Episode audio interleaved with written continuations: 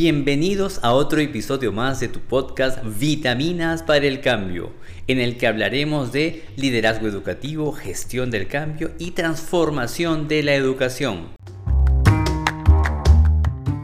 El día de hoy hablaremos del poder de la desviación positiva. Para esto vamos a viajar hasta Vietnam para conocer la experiencia de Jerry Sterling, un bienhechor que fue invitado por Save the Children a poder enfrentar un problema, poder solucionar el tema de la desnutrición infantil en Vietnam. Imagínense que era 63% de los niños que estaban desnutridos y a esto habría que añadir un desafío más, que es que cuando Sterling llega, en la embajada le dicen, lamentablemente te vamos a revocar la visa en seis meses si es que no das resultados en con un impacto claro. Imagínense transformar y enfrentar un desafío tan grande y tan complejo y tener que tener resultados en tan solo seis meses. ¿Qué hizo Jerry Sterling para esto? En primer lugar, su método de la desviación positiva justamente consiste en ver las excepciones. Pero lo que hizo fue empoderar a las personas. Invitó a todos los voluntarios, a personas, mujeres de los sindicatos de Rosales para que lo ayuden. Primero a ver una línea de base. ¿Qué está pasando por aquí? Testearon, fueron, encuestaron a las personas, preguntaban a las personas y también observaron a los casos de buena práctica. ¿Qué descubrieron? Que a pesar de la extrema pobreza, existían familias que eran muy pobres, pero que tenían hijos bien nutridos. Sorprendente había niños bien nutridos a pesar de ser pobres. Una vez que detectaron estos casos excepcionales mediante un censo rápido de peso y talla, fueron a las casas de ellos a observar qué encontraron en estos casos de excepción o casos de desviación positiva, desviación de la norma, del estándar.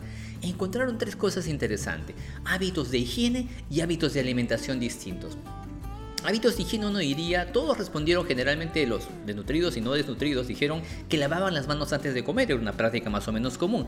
Sin embargo, una vez que se observó realmente, estas personas lavaban las manos a sus hijos más veces de lo normal. Por ejemplo, estaban comiendo, almorzando y entraba un perrito de la calle perdido dentro de la casa, el cuarto de las personas, el niño lo acariciaba y la mamá inmediatamente, como un hábito, le lavaba las manos. El niño agarraba sus zapatos que estaban con barro, le lavaba las manos. Las madres no eran conscientes que lavaban las manos a sus hijos más veces de lo normal.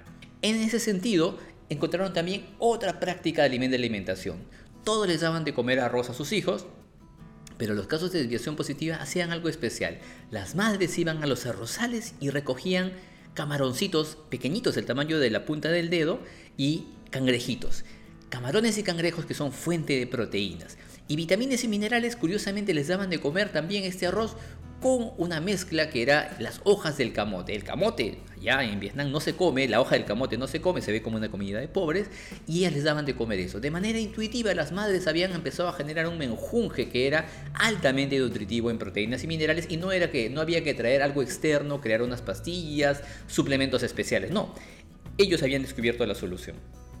Muy bien, tenían entonces la práctica, habían identificado el qué, el qué hacían, y otro detalle más, vamos al cómo lo hacían porque efectivamente las madres típicas, la madre, el promedio de madre le daba de comer dos veces al día. Cuando los niños este, se levantaban y los papás también iban a la, a la rosal a trabajar, a la chacra, una buena porción de arroz y otra porción de arroz cuando regresaban de la chacra todos juntos en la familia cenaba. Sin embargo, las madres de desviación positiva, ¿qué hacían? Ellas encargaban a un pariente cercano, a un hermano, al abuelo, a que le den de comer varias veces durante el día, lo cual garantizaba que el niño estaba nutrido y tenía energía durante el día. Entonces encontraron este caso, encontraron la desviación positiva, encontraron la solución en las mismas personas.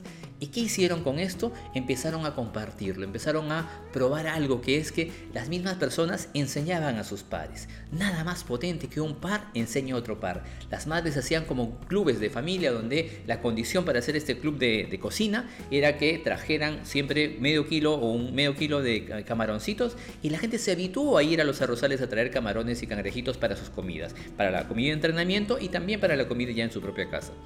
Poco a poco se fue expandiendo y imagínense que realmente Sterling antes de los seis meses logró reducir la desnutrición crónica con la medición, obviamente con la medición de peso y talla que podía rápidamente decirles cómo podían, si estaban mejorando o no, y a los seis meses logró hacerlo.